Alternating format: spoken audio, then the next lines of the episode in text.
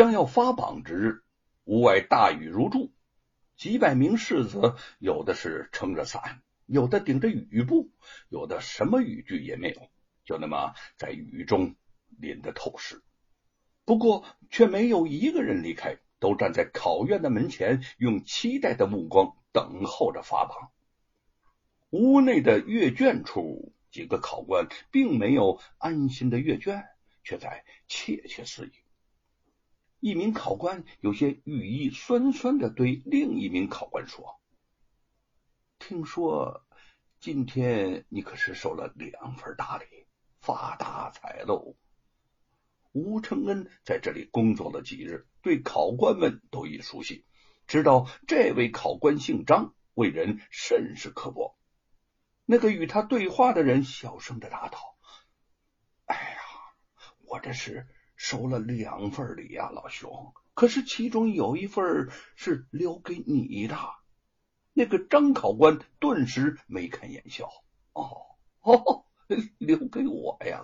我说嘛，老弟，你不会吃独食的。我这里不放手，你那边的学子就甭想榜上有名。当下便有一包银子塞到了张考官手里头，他收好了银子。在一大摞考试卷中翻找起来，把十多张试卷推落在地上，也不加理会。少顷之后，他拿出一张考试卷，看也不看就交给了对方。嗯，我找到了，梁继忠，第三名。嗯，你怎么才给他第三名呢？至少也得给个第第二名嘛。见对方脸色不快，张考官掂了掂手里的银子，说：“呵呵呵给他个第三名，已经是看在你老兄的面子上了。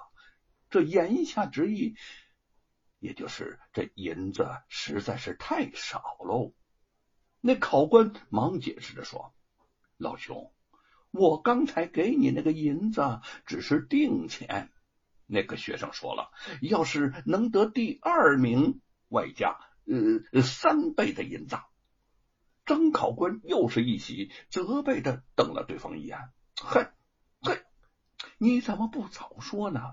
说着便重新批阅：“嗯嗯嗯，好了好了好了，梁继忠第二名。”两个人互看一眼，都意味深长的呵呵的笑起来了。很快，第三名也已定下，只剩下第一名还空着。一个干枯瘦弱的老者站起身来，颤颤巍巍的说：“哼哼哼哼嗯，我知道诸位都已经收了不少的礼啊，可是僧多粥少，谁都有门路，谁都不好录取。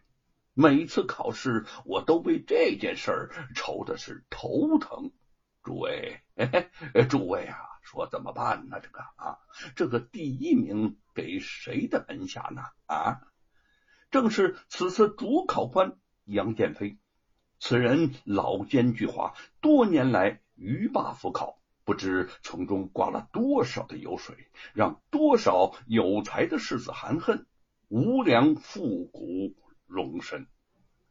一名考官说：“哦。”既然大家都收礼了，咱们且把且把那个礼品抛开，谁的卷子上的书法写得好，就让谁当这个第一名，这总算是公道些吧？啊！话音刚落，便被另一名考官不满的打断：“公道个鸟！谁都知道你家的亲戚字儿写得好，你偏向呃这才这么说的。”依我看，最公道的办法就是谁家离京城近就给谁。哼！那前一名考官大声的说：“啊不行，不行！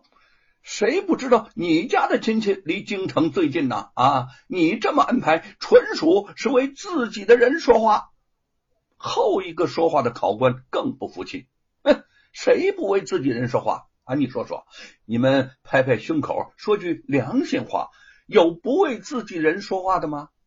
我收礼了，这不假。可是你们的手底下也不干净。考官们争吵起来，头名人选还是没有结果。这时候，有几卷考卷被风吹落了，一路飘飘荡荡到了吴承恩的脚边。他拾起一看，发现一份考卷上赫然就是沈坤的笔记。娟秀清爽的卷面之上，不知道被谁踩了两个大脚印儿。吴承恩心疼的看着沈坤的大卷，眼睛叫怒火烧的是通红通红。他终于知道李老夫子为什么连考五十年而不中了。对于科考制度的厌恶，此时已达到了顶点。他大步的走到争吵不休的考官们面前，嘲讽的说。先生们，先生们，我倒是有一个主意，诸位不要再是论文章的好坏了，也不用讲谁的字写的好，谁的家里抚押金了，谁长得好，那就让谁做第一名吧。啊，他本是讥讽之语，谁想到考官们听了之后，似乎茅塞顿开，哎。嘿嘿嘿，对，对，真有高人呐啊！这可是个好主意呀。谁的面相好，招人喜爱的，呃，那就是天意。哎呃，天意是不可违呀。就这么定了，谁长得好，谁就是第一名。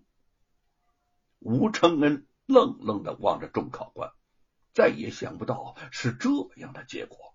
他大步走出了阅卷处。直走到考院，大雨淋湿了全身，他全然不顾。他面向苍天大喊道：“沈坤贤弟，沈坤贤弟，你一心想做官，可是这些贪官不让你做官啊！可怜的士子们呐，你们寒毡做透，铁砚磨穿，为的是什么？为的是什么呀？”他从怀里头掏出沈坤的那份答卷，答卷顷刻间就被雨水给淋烂了，脸上已经分不清是泪水还是雨水，是雨水还是泪水。考院的门前，士子们依然站立在雨中，等待发榜。吴承恩看着他们一双双渴望的眼睛，对他们意味深长的说。弟兄们，弟兄们，十年寒窗，大家都辛苦了。落榜之后回家，请务必看一出戏，名叫《三重榜》。大家记住了，看《三重榜》啊！说完，便消失在雨幕之中。众世子面面相觑，不知道吴承恩为何所云。突然，一名机灵的世子喊了起来。我知道了，我知道了。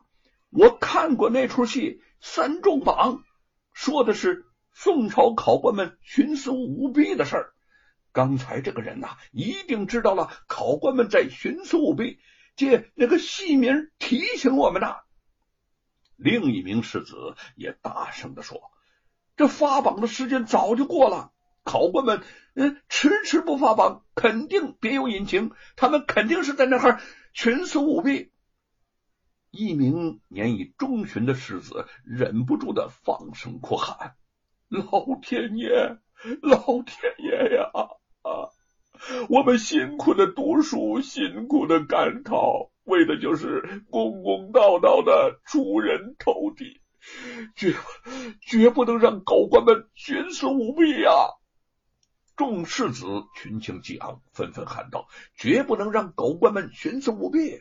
这呼喊声是越来越高，越来越密，如滚滚的春雷，震动了考院的山空。